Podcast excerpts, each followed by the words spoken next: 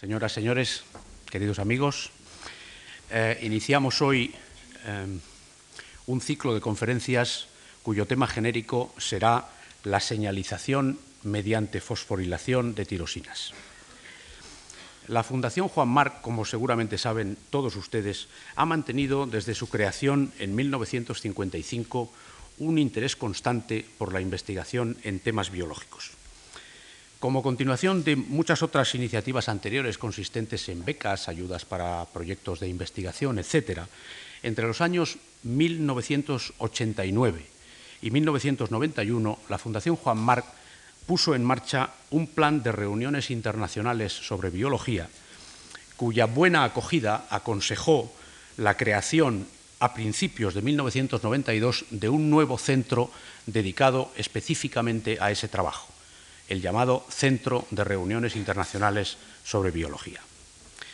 Desde el inicio del plan que acabo de citar hasta fines de 1997, lo que supone nueve años completos de actividad, la Fundación Juan Marc I y el nuevo centro después han organizado un total de 109 reuniones científicas sobre los más variados temas biológicos en las que han tomado parte 1.948 investigadores invitados y 3.122 participantes no invitados. De todo el conjunto de estos asistentes, aproximadamente el 40% fueron españoles.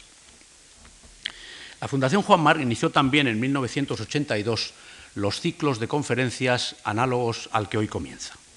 En ellos intentamos ofrecer a los estudiosos y a los profesionales de la biología un panorama de las investigaciones más relevantes que se desarrollan en el mundo, permitiéndoles escuchar a algunas de las figuras científicas más significativas que la ciencia puede ofrecer en nuestros días.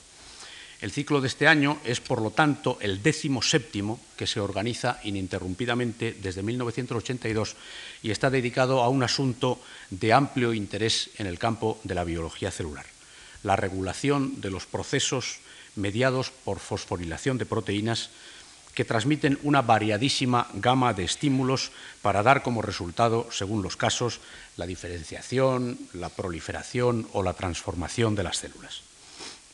En este ciclo van a intervenir ocho destacados científicos. Las cuatro conferencias fundamentales van a correr a cargo del doctor Edmund Fisher, que hoy nos hablará sobre Cell Regulation by Protein Phosphorylation, y en los tres lunes consecutivos a hoy eh, hablarán los doctores Hunter, Schlesinger y Darnell. La relevante personalidad de estos cuatro investigadores merece una presentación de sus trabajos efectuada por colegas españoles que los conocen a fondo. Para ello hemos contado con la colaboración de los doctores Carmelo Bernabeu, César de Aro, Flora de Pablo y Rafael Fernández Muñoz, que irán realizando las presentaciones de hoy y de los tres lunes próximos. Así pues, con esta articulación que les he descrito, iniciamos este ciclo de conferencias agradeciendo, en nombre del Instituto Juan Marc, a todos los que van a participar en él su presencia en esta tribuna. Nunca es ocioso resaltar lo importante que resulta comprender a fondo los procesos básicos, aparentemente muy abstractos, de la ciencia. Decía en un reciente artículo Arthur Comber que algunos de los avances científicos más destacados, los rayos X, la penicilina, la vacuna de la polio o la ingeniería genética, han sido posibles gracias a los esfuerzos de científicos individuales por entender la naturaleza sin relación inmediata con ningún objetivo práctico. No estaría mal que nuestro entorno social y político entendiese bien este principio y quizá algo pueda contribuir a ello la presencia entre nosotros de las personalidades a que antes me he referido. Y con esto, agradeciéndoles a todos ustedes su asistencia a este acto, voy a ceder la palabra al doctor Bernabeu, del Centro de Investigaciones Biológicas de Madrid, para la presentación del doctor Fischer. Muchas gracias.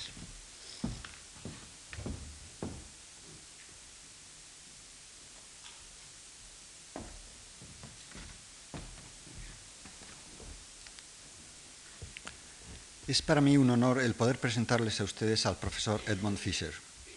El profesor Fischer nació en Shanghái en 1920. A la edad de siete años se trasladó con su familia a Suiza, donde llevó a cabo su formación académica. En este país consiguió su licenciatura en Química y Biología y realizó su doctorado en la Universidad de Ginebra, que terminó en el año 1947. Desde 1948 a 1953 trabajó como becario de investigación primero de la Fundación Nacional Suiza y posteriormente de la Fundación Rockefeller. Después de un periodo de tres años como docente de bioquímica en la Universidad de Ginebra, se trasladó a Estados Unidos, donde llevaría a cabo sus investigaciones más importantes. Inicialmente, comenzó a trabajar sobre la síntesis de hemoglobina en la Universidad de Caltech y a continuación se incorporó a la Universidad de Washington en Seattle, donde comenzó su carrera docente en 1953, siendo catedrático de bioquímica desde 1961 a 1990. Actualmente es profesor emérito de la misma universidad. Fue precisamente en Seattle donde a los seis meses de su llegada inició una estrecha colaboración con Edwin Krebs sobre la regulación de la fosforilasa del glucógeno. Estos trabajos establecieron por primera vez la regulación hormonal del metabolismo del glucógeno por un mecanismo de fosforilación y de fosforilación de las enzimas implicadas en el proceso. Desde entonces ha estado interesado en la regulación general de procesos celulares mediante la fosforilación reversible de las proteínas. Durante los últimos años, el laboratorio del Dr. Fisher ha trabajado en la identificación, caracterización y regulación de diversas tirosina fosfatasas, tanto citosólicas como de proteínas receptoras. Además, está interesado en la implicación de estas quinasas en la transmisión de la señal en la progresión del ciclo celular y en el cáncer. El doctor Fischer es miembro asociado de varias academias nacionales de ciencias y se le ha concedido el título de doctor honoris causa en media docena de universidades europeas y americanas. Ha participado en el comité asesor científico de diversas instituciones como los Institutos Nacionales de la Salud y Fundación Nacional de la Ciencia de Estados Unidos, las Asociaciones Americanas de la Distrofia Muscular y del Corazón, el Instituto Friedrich Mischer y el Biocentrum de la Universidad de Basilea en Suiza. Actualmente forma parte del comité asesor del Instituto de Investigación SCRIPS, del Instituto de Investigación sobre Neurociencia de La Joya y del Instituto Basel de Inmunología en Suiza. En este apartado he de resaltar la participación del doctor Fischer en las instituciones españolas. Desde 1995 es miembro del comité de selección del premio Jaime I de Ciencias Básicas que se otorga en Valencia y además es miembro asociado de la Real Academia de Ciencias de España desde 1993. Ha recibido numerosos premios y distinciones, como la medalla Werner de la Sociedad Suiza de Química, el premio Jobert, el premio Senior Pasano y el premio Steven Bering.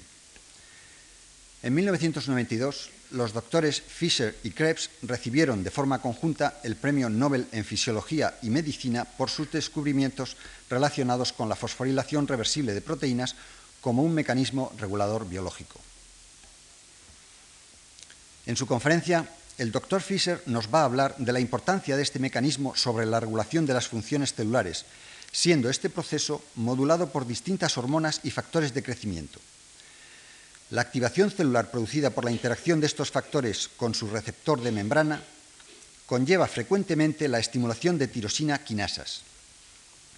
La consiguiente fosforilación en tirosina del receptor y de otras moléculas señalizadoras es esencial para la transmisión de la estimulación inicial, que tendrá como resultado final, dependiendo del tipo de señal y de la célula diana, la proliferación, la diferenciación o la transformación celular. Es evidente que en la regulación de estos procesos están implicadas las proteínas tirosina fosfatasas, que constituyen una creciente familia de enzimas intracelulares y transmembranales que catalizan la reacción contraria.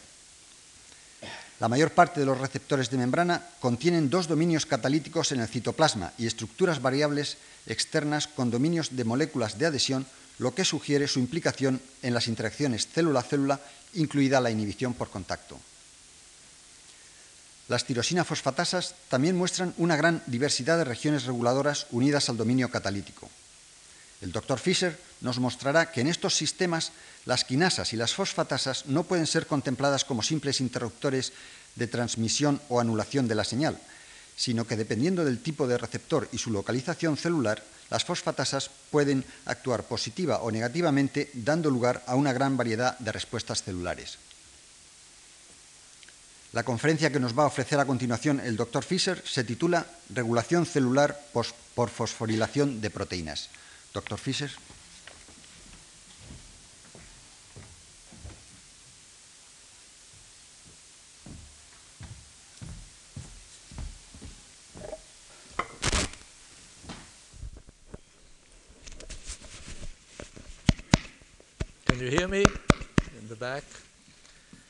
Uh, thank you very much, Carmelo, for this nice introduction.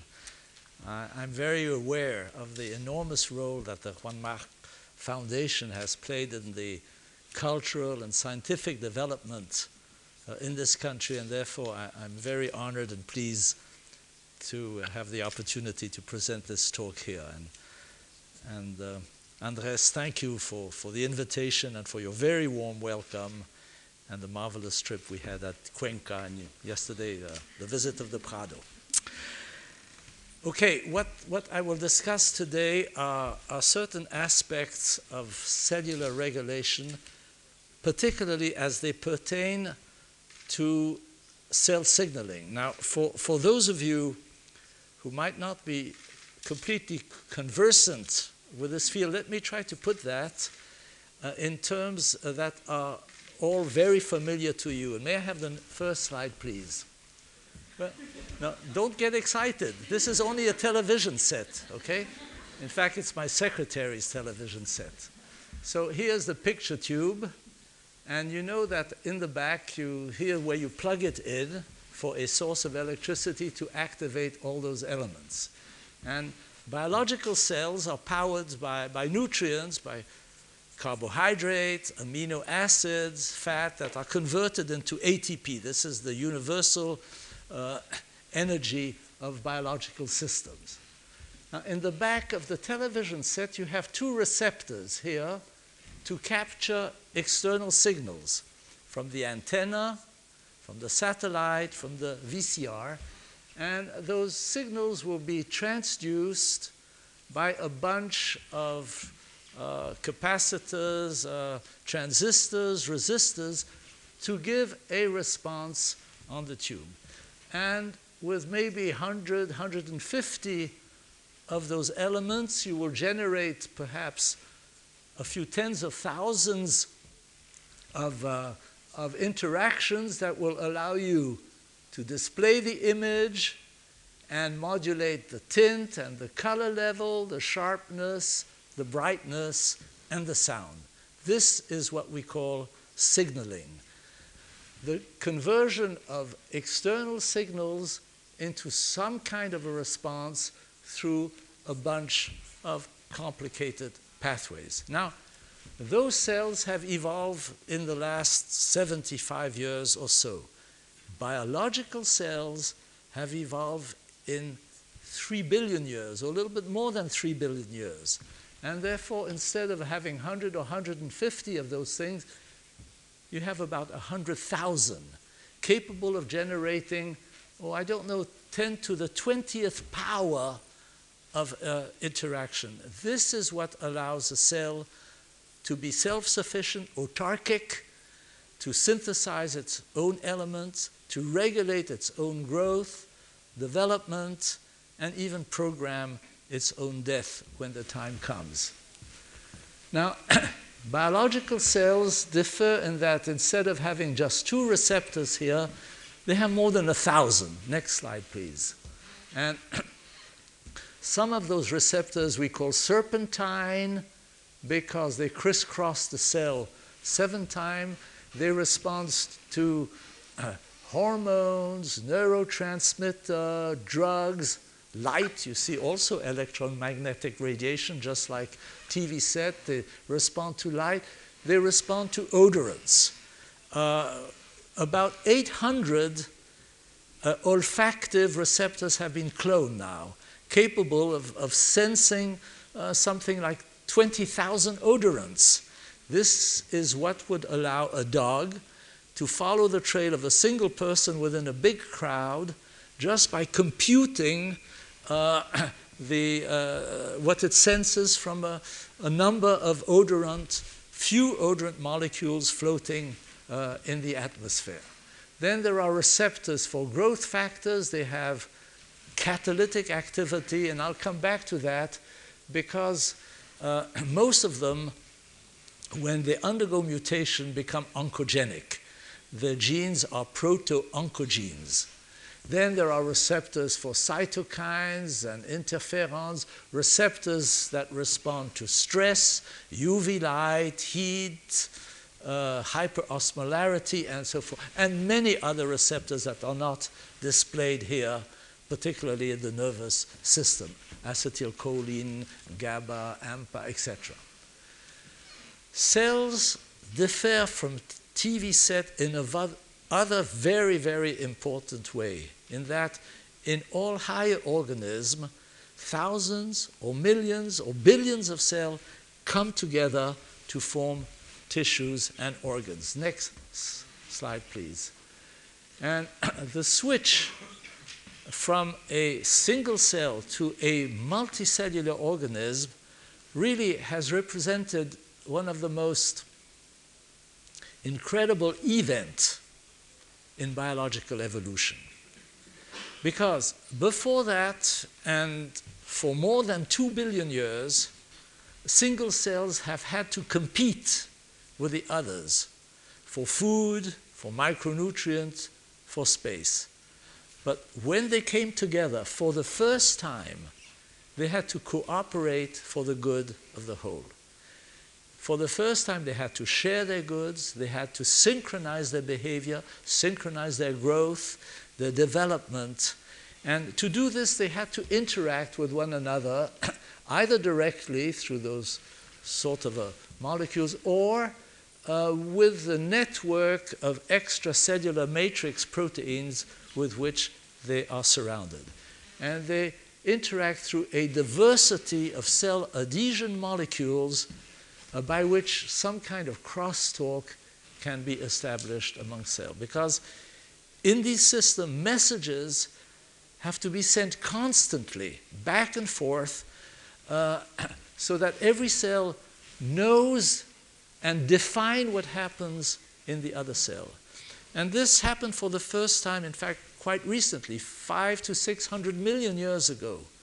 But when it started, it led to this explosion of reaction that led to the evolution and the formation of all the species that you find on Earth to, today. So this, this, this, this network, this communication uh, has played an essential role in the establishment of those very sophisticated networks of communication that you, that you see in our immune system or the far more complex central nervous system where billions of cells speak with one another uh, through something like a million billion synapses, ultimately leading to the generation of thought and memory and consciousness. Well, As you can well imagine, the regulation of all these reactions requires myriads of commands, both positive and negative, to keep all the reactions that take place under control. To make sure that no crucial event will occur at inappropriate time or out of phase. And we know today that most of the signals that are used to orchestrate those reactions. Most of the switches that are turned on and off rely on reversible protein phosphorylation. So let me rapidly tell you a few words about that. This process uh, originated about 40 years ago uh, in the study uh, undertaken, may I have the next slide, to understand how an enzyme that most of you know, phosphorylase, was regulated. Phosphorylase is the enzyme that catalyzes the first step in the degradation of glycogen to give uh, bl blood glucose in the liver and then ATP everywhere else. Now, phosphorylase, when first discovered in the mid 30s by Parnas in Poland and Carl and Gerty Cori uh, in the US, next slide, was known to be totally inactive, at least the muscle enzyme, and have an absolute requirement of AMP for activity. So it was thought that AMP was a sort of a coenzyme for phosphorylase. Until in 1943, Arda Green in Cori's lab in St. Louis crystallized the enzyme in a form that did not require AMP for activity. And they call that form A, phosphorylase A. And very logically, they assume that AMP would have to be covalently bound to the protein. They further assume that this must be the native form of the enzyme because if left standing in the muscle extract, it was rapidly converted to the old form that now would require AMP. Except that if this hypothesis were correct, then AMP would have to be produced in the reaction, and they found none. Furthermore, using the most sensitive microbiological analyses that they could have at the time, they found no AMP, no adenine, no ribose in the native enzyme. So the Coris knew that phosphorylase existed in two forms, but they did not know in which way those two forms could differ. And surprisingly, they, they actually dropped the problem. And this is the problem that 10 years later, with Ed Krebs, uh, we decided in Seattle to, to undertake. Try to find out what was the role of AMP in the activation of phosphorylase. And I can tell you right away, this we never found out. For this, we had to wait about eight years for Jacques Monod and Jeffrey Wyman and Jean-Pierre Changeux to come up with an allosteric model of enzyme regulation. But what rapidly we found out is that the enzyme was in fact regulated by a totally different mechanism. And this, this underlies the, the, the role chance, the role serendipity plays in basic research where, where you know where you start from, but you never know where you will end up. And I trust you know the definition of serendipity. It's when you look for a needle in a haystack and find the farmer's daughter. Okay? so, anyway, uh, we were very lucky because uh, within a few months we found out that indeed what happened is that the protein could be regulated by phosphorylation. Next slide, please. That the inactive enzyme that required AMP could be phosphorylated by ATP to the form now that was independent, totally active, and independent of ATP. The reaction had to be enzymatic, it had to be catalyzed by a kinase, which we call phosphorylase kinase, and then the reverse reaction had to be catalyzed by a phosphatase, phosphorylase phosphatase. And, and this very, really very, very simple scheme gives you the whole basis of regulation by reversible phosphorylation. A protein, a structural protein, contractile, cytoskeletal, nervous protein can exist in two conformation and you can switch from one to the other by adding or removing phosphate groups.